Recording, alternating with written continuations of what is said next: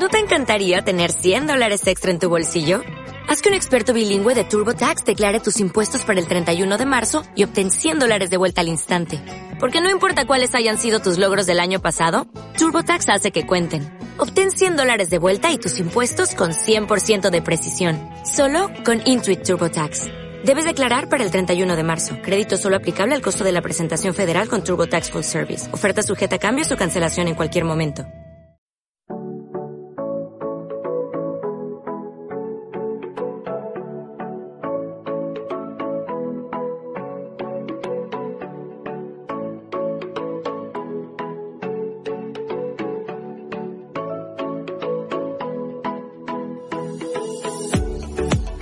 Anécdotas financieras, una visión personal de cómo repercute la economía en nuestro bolsillo.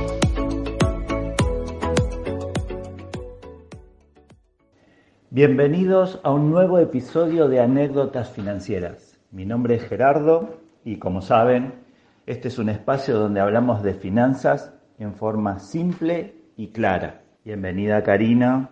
Hola Gerardo, ¿todo bien? ¿Cómo estás vos? Buen día, Cris.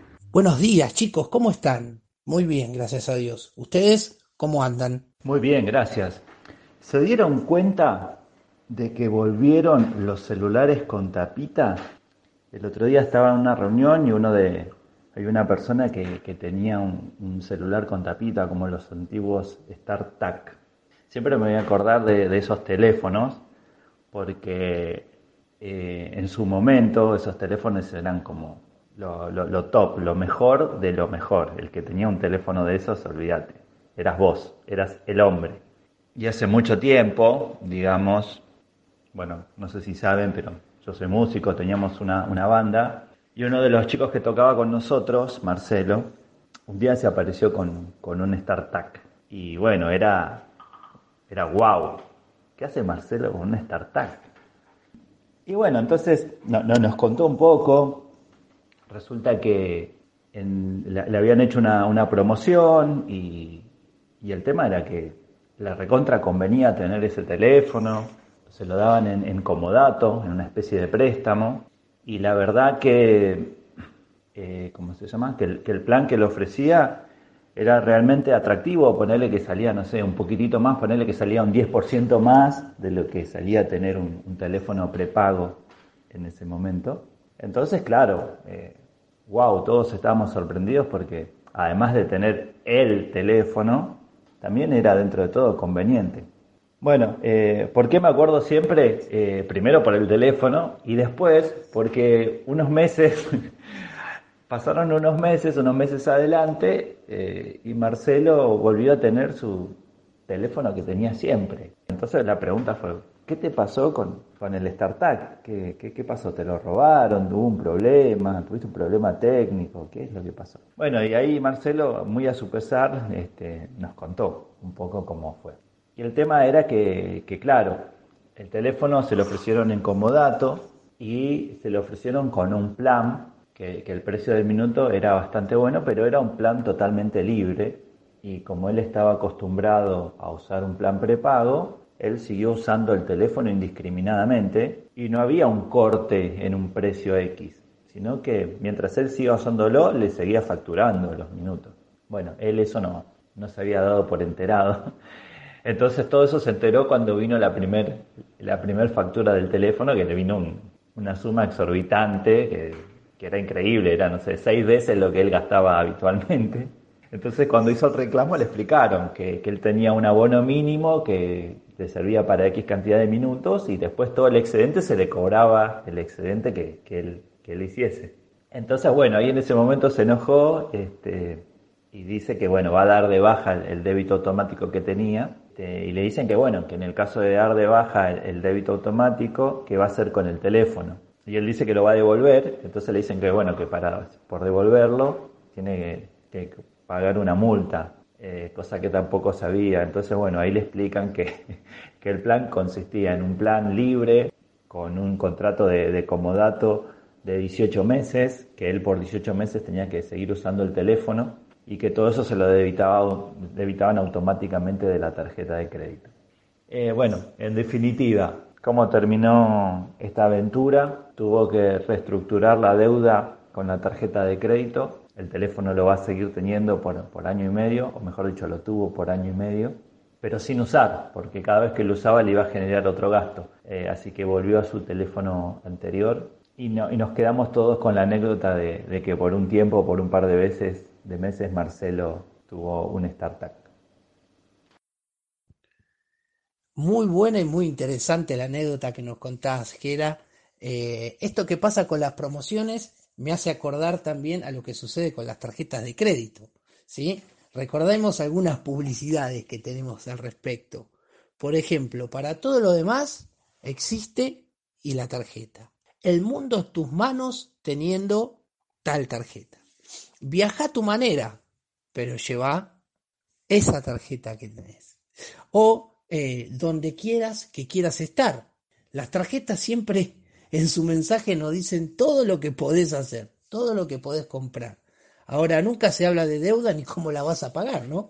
Eh, siempre se habla de vivir la experiencia, vivir tu experiencia. Lo demás no importa.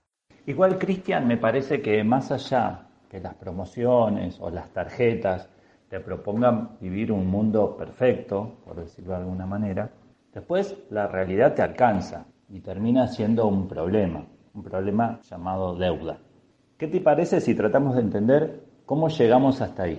Como vimos en episodios anteriores, la información que te brinda la tarjeta de crédito puede ser o a través del plástico, donde están nuestros datos personales, y eh, el otro canal es a través del resumen, donde vemos nuestros consumos y comunicaciones que la empresa tiene hacia nosotros. ¿Te parece si vemos cómo está compuesto el resumen y de dónde podemos sacar información que nos ayude a comprender cómo llegamos a tener esta deuda? Vamos a dejar en claro que es la primera vez que vamos a hablar de deuda en el podcast. Si bien ya definimos lo que era la tarjeta de crédito, también definimos lo que era deuda en lo que hablamos de préstamo. Hoy vamos a centrarnos en esta parte de la deuda en la tarjeta de crédito. A través de recopilar datos, e ir leyendo, nos dimos cuenta que la mayoría de, de las deudas caen por la tarjeta de crédito. Siempre volvemos a lo mismo, ¿no? La falta de educación financiera, la ignorancia y otra cosa que estamos como muy expuestos a las deudas constantemente en la sociedad todo el tiempo nos mandan publicidades, publicidades, publicidades, como decía Cris, a través de las mismas tarjetas para que lo usemos. Hoy nos vamos a centrar más en la parte de, del resumen. Bueno, vimos que nosotros compramos y después decimos, bueno, veremos cómo pagamos. Cuando ya llegamos a analizar el resumen de la tarjeta y nos dimos cuenta que sí gastamos el número del total, pasamos a analizar los pagos. Ahí está el primer error en el pago. Dentro de lo que es el pago podemos eh, mencionar tres puntos. En la hoja final figuran, figuran los pagos, hay que revisar todos los consumos y tenés hasta 30 días para hacer un reclamo. El punto uno a tratar es la deuda total, que es lo que deberíamos pagar, es lo ideal para no generar deudas. El punto 2 es el pago mínimo. Este pago es obligatorio sí o sí y es ahí donde muchos caen en el error de entrar en las deudas. Y el punto 3 es la financiación. Es un plan que dan las tarjetas abonando el pago mínimo. Puedes cancelar en cuotas fijas el saldo financiable, que pueden ser en 3, 6, 12 o 24 cuotas. El pago mínimo está compuesto por el 100% de los intereses, cargos y comisiones del periodo, el 4% de los saldos adeudados de periodos anteriores, 4% de las compras en un pago y en hasta tres cuotas, 10% de las compras entre 4 y 12 cuotas y 50% de las compras en 13 o más cuotas, el 100% de los adelantos de efectivo, 100% de todo saldo que exceda el límite de financiación asignado y 100% del pago mínimo anterior impago.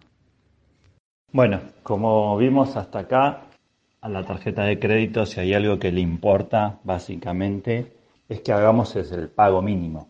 Porque, como escucharon a Cari, en el enunciado del resumen dice deuda total, pago mínimo, y cuando uno está viene el resumen sabe que tiene que pagar. Entonces lo primero que busca es la palabra pago, dónde está el pago o vencimiento, y lo que aparece como más eh, razonable, más a primera vista, es el pago mínimo. Y eso queda confirmado con la descripción de cómo está compuesto el pago mínimo que hizo Karina recién. Todo lo que es la financiación es el pago mínimo. Por eso, cuando hacemos el pago mínimo, no estamos cancelando deuda, solamente estamos pagando los gastos de financiación que tiene el servicio. Eso es algo muy importante y a tener en cuenta siempre. Por eso hay que tratar de pagar el total de la deuda o lo máximo posible. ¿Podrías explicar mejor lo que es eso del pago mínimo?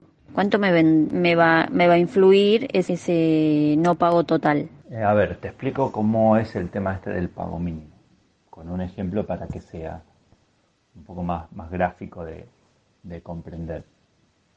Vamos a, un supuesto de, de que siempre las condiciones se mantienen iguales a lo largo del tiempo y ponerle que, no sé, que vos tenés una deuda total de mil pesos y resulta que tu pago tu pago mínimo es de 50 pesos.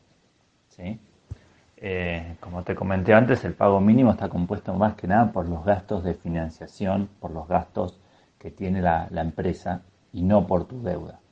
Entonces, ¿qué va a pasar? Si vos pagás los 50 pesos, el próximo mes vas a seguir debiendo mil pesos y vas a tener otra vez 50 pesos de gasto de financiación. El tema es que va a pasar el tiempo y vos estuviste pagando, pagando, pagando todos los meses y cuando un mes agarras y ves el, el, resumen y ves la deuda, vas a seguir debiendo mil pesos. Porque tu deuda de verdad nunca la, nunca la estás pagando, estás gastando en gastos de financiación y de mantenimiento. Estás pagando por el servicio que te da la empresa, no por la deuda. Por eso no es aconsejable hacer eso. ¿Sí? Y ni hablar eh, si, esa, deuda, si esa deuda se va a ir, se va aumentando porque vos seguís sumándole gastos, seguís sumándole consumos. Por eso es que eso es una, una bola de nieve y la deuda crece y crece y crece. Por ejemplo, cuando usas las aplicaciones de los bancos para pagar, te figura el pago mínimo, pero no en la aplicación, por ejemplo, no está la financiación y la financiación recién está en la cuando entras desde la computadora, desde el celular eh, no tenés esa opción y saben que la mayoría entra a, las aplicaciones, no, no tanto a la computadora.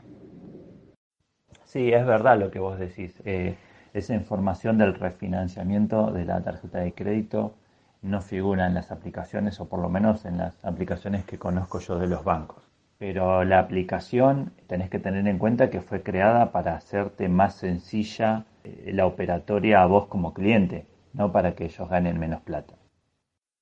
Me parece muy buena esta aclaración de, que el banco sí piensa en mí, pero primero obviamente piensan en ellos. Podemos hacer una, unas preguntas en relación a lo que son las tarjetas de crédito. ¿Cuánto puedo gastar en la tarjeta de crédito?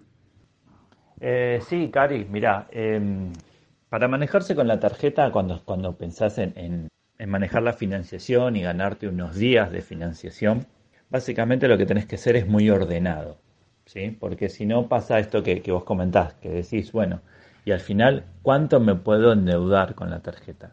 ¿Puedo usar el límite que me da la tarjeta, el plástico, o no? ¿Cómo, cómo saber eso?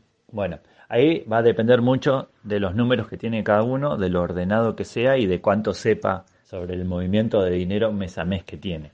Por ejemplo, si vos podés ahorrar, entre comillas, o separar para gastar por mes 10 mil pesos, la cuota mensual de la tarjeta, en total, la suma de todo, de todos los gastos mensuales, no debería superar estos 10 mil pesos. Y por eso digo que todo tiene un montón de salvedades, porque por ahí, no sé, vos tenés un límite en tu tarjeta de 150 mil pesos. Entonces, si vos compras un producto que, tenga un valor así y lo pagás en 18 cuotas, vas a estar perfecto.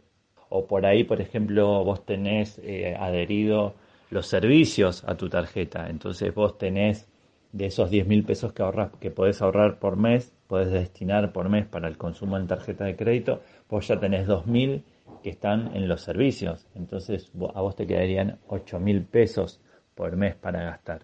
Y todo eso lo tenés que ir este, como armando, planificando en los diferentes consumos que, que vos hagas, porque vas a tener por ahí algunas compras que vas a hacer en tres cuotas, otras en seis, eh, otras por ahí en 18, otras que sabes que son fijas todos los meses, por ahí tenés que hacer, no sé, por una urgencia, una compra en un pago único. Lo que uno tiene que gestionar es eso, que todos esos consumos que uno haga trate en lo posible de acercarse, de, manejarse en estos 10 mil pesos que di en el ejemplo este. Por todo lo que estamos eh, interiorizando sobre lo que es la deuda, la tarjeta de crédito, los pagos, ¿podemos decir que la tarjeta de crédito es un arma de doble filo también? Yo siempre voy a opinar lo mismo. Yo creo que una tarjeta de crédito es una gran herramienta financiera si la sé usar y puede ser mi peor enemigo si no la sé utilizar. ¿sí? Independientemente después de las opiniones formadas de cada uno, pero sí tener en cuenta que hay un montón de hábitos que tengo que tener claro a la hora de usar una tarjeta de crédito. La tarjeta de crédito, al igual que cualquier otra herramienta, depende de nosotros cómo la vamos a usar, cuál es el fin que nosotros le vamos a dar. Puede ser bueno o puede ser malo, como dice Cristian. Me parece que el secreto básicamente radica en lo ordenado que seamos. Si nosotros somos ordenados con nuestros números, con, nuestros, con nuestras deudas, con nuestros ingresos, con nuestro control, yo creo que es una herramienta válida, una herramienta muy útil y sobre todo una herramienta muy práctica. La tarjeta de crédito es, es muy, muy práctica y eso quedó demostrado en la cuarentena. ¿Y qué pasa si ya estoy en deuda? ¿Puedo seguir usando la tarjeta de crédito? Ahora, ¿qué pasa si ya estamos endeudados y estamos en una deuda que nos se está complicando salir? Bueno, yo creo que ahí sí, eh, en ese caso es un recordatorio de falta de control y de, lo desorganizados que somos con nuestro dinero. Entonces, para eso, eh, mi recomendación es hacer un corte, es ser tajante y hacer un, corte completo con la tarjeta, bajar los consumos al, al máximo, ¿sí? Prácticamente no usarla, enfocarse en aumentar nuestra capacidad de ahorro, en reducir Seguramente si somos descontrolados con la tarjeta de crédito debemos tener muchos gastos hormiga, que estos, estos gastos hormiga son esos pequeños gastitos que, hacemos día a día. Si los contamos, si hacemos un seguimiento, van a, seguramente va, se va a ver que a fin de mes es un número importante si lo sumamos a todos estos gastos hormiga. Así que si ya estamos endeudados, lo que diría yo sería de, de reducir el, el uso de la tarjeta de crédito, de rever lo que son nuestros nuestro modo de vida, los consumos que hacemos en el día a día, bajar, revisar los gastos hormiga y bajarlos al, máximo posible para tratar de saldar la deuda de la tarjeta lo antes posible. ¿sí? Lo antes posible. Y bueno, y ya ir enfocándonos en el tema de cómo organizar, cómo planificar nuestras finanzas porque si llegamos a, ese tipo de deuda es porque no, no tenemos control de nuestro dinero. Y la última pregunta que tengo, ¿debo presupuestar la deuda, ver cómo pagar en tiempo y forma o no es tan necesario? A la hora de presupuestar una deuda, como bien decís, Cari, es algo que que yo diría que es eh, indispensable, es algo ineludible poder eh, no presupuestar la deuda. Tengo que sí o sí, dentro de mi presupuesto, como venimos charlando en, todos los episodios, em, cómo es mi relación con el dinero, cómo es mi ingreso y egreso, registro y control, de ahí armo un presupuesto. Dentro de ese presupuesto tiene que estar el presupuesto específico de la tarjeta de crédito. Hasta cuánto puedo endeudarme eh, del mes a mes, tengo que hacer revisiones, como dijo Jera, porque hay, hay diferentes tipos de pagos, 3, 6, 12, 18 cuotas, 24 cuotas, hay cuotas fijas, cuotas sin interés, pagos eh, en el mes que son únicos, débitos automáticos. Entonces tengo que tener un, un buen registro y control y armado de presupuesto específico de la tarjeta de crédito, porque como dijimos, es una herramienta que si la aprendo a usar y tengo una buena relación, me va a dar muchos frutos y voy a poder sacar un montón de, escenarios positivos, como charlamos esto de fecha de cierre y fecha de pago, poder aplazar un, pago 30 45 días en adelante, poder tener descuentos, poder tener cuotas sin interés, poder hacer eh, compras que en el mismo mes no puedo, pero si tengo bien hecho el presupuesto durante el año puedo ir haciendo esos pagos de cosas que necesito hoy y que no dispongo del capital. Entonces, para resumir, siempre tengo que presupuestar los gastos de tarjeta de crédito. Es algo que me va a dar un orden, un control y me va a hacer que tenga esa buena relación con el plástico, con la entidad bancaria y con mis finanzas personales. Bueno, lo que vos decís está muy bueno, es genial, pero tienes que tener en cuenta que no todas las personas tienen educación financiera y no todas las personas están escuchando el podcast desde cero. Hay muchas personas que ya están endeudadas hace tiempo y no saben. Eso también es algo a tener en cuenta. Hay gente que empieza a investigar sobre finanzas cuando ya está endeudada y tiene que encontrar una salida. Perfecto. Sí, sí, vos me decías esto antes de tener tarjeta y antes de, de endeudarme seguramente no caería. Pero hay gente que ya está en la deuda y necesita salir. Bueno, si ya estás eh, dentro de una deuda, como te dije antes, los pasos a seguir sería primero tomar control de, cómo fluye el dinero, cuánto puedes ahorrar, mejorar ese ahorro, eh, como te dije, revisando los gastos hormiga, los gastos variables, obviamente cerrar el grifo de la tarjeta de crédito, así que se vienen momentos de austeridad. Y una vez que tengas eh, esa información, a partir de ahí vas a poder refinanciar de la mejor manera posible. Por ejemplo, si hiciste esa revisión y resulta que podés ahorrar, no sé, 5 mil pesos por mes, bueno, vas a tener que buscar una refinanciación de la tarjeta que te dé un número mensual cercano a esos 5 mil pesos. ¿sí? Porque de nada sirve que tomes una refinanciación de la tarjeta de 10 mil pesos si vos vas a poder pagar 5 mil todos los meses. Y, bueno, y trabajar siempre enfocado en cómo generar más ahorro. Ya sabemos que generar más ahorro se puede hacer reduciendo los gastos o incrementando los ingresos. Entonces esa es otra alternativa. Eh, buscar la, la, manera de generar más ingresos. Todo eso hasta saldar la deuda. Fueron del programa El Gen Argentino que lo conducía Mario Pergolini, que a través de votaciones del público, de personajes históricos, famosos, políticos, se elegía cuál era el gen y que ganó San Martín y que Mario Pergolini dice había que hacer todo un programa para darnos cuenta que el gen argentino es San Martín. Ahora la pregunta es, ¿es necesario hacer todos estos podcasts para darnos cuenta que la base es el, es el registro del ingreso y el egreso y el control? Bueno, con respecto a, tu pregunta, Cari, eh, la realidad es que sí.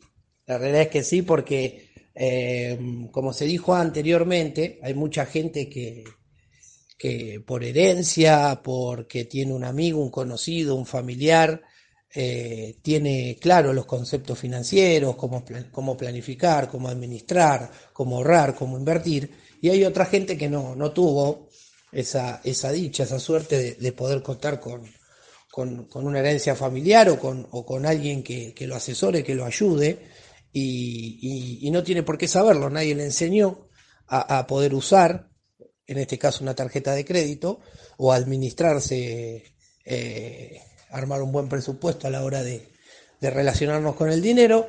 Así que la realidad es que eh, es importantísimo este podcast y es importantísimo charlar estos temas porque, porque van a, ayudar a la causa y a que mucha gente eh, pueda tomar conciencia y pueda cambiar sus malos hábitos financieros para poder llegar a tener una, una salud financiera como siempre pregonamos desde anécdotas. Tal cual, Cristian, tal cual.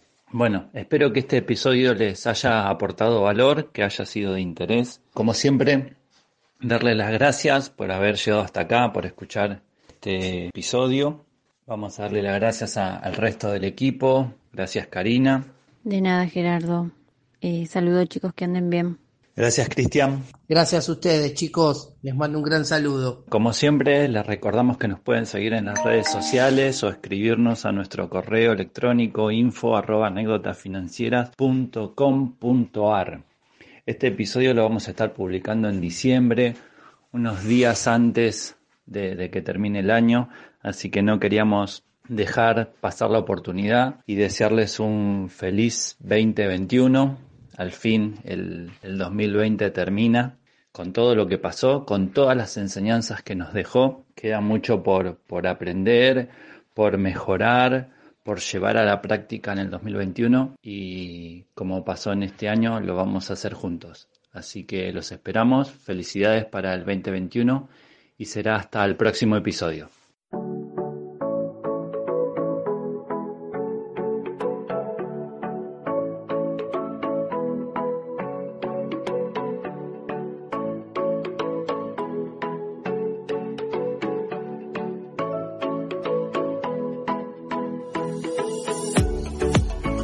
Anécdotas financieras, una visión personal de cómo repercute la economía en nuestro bolsillo.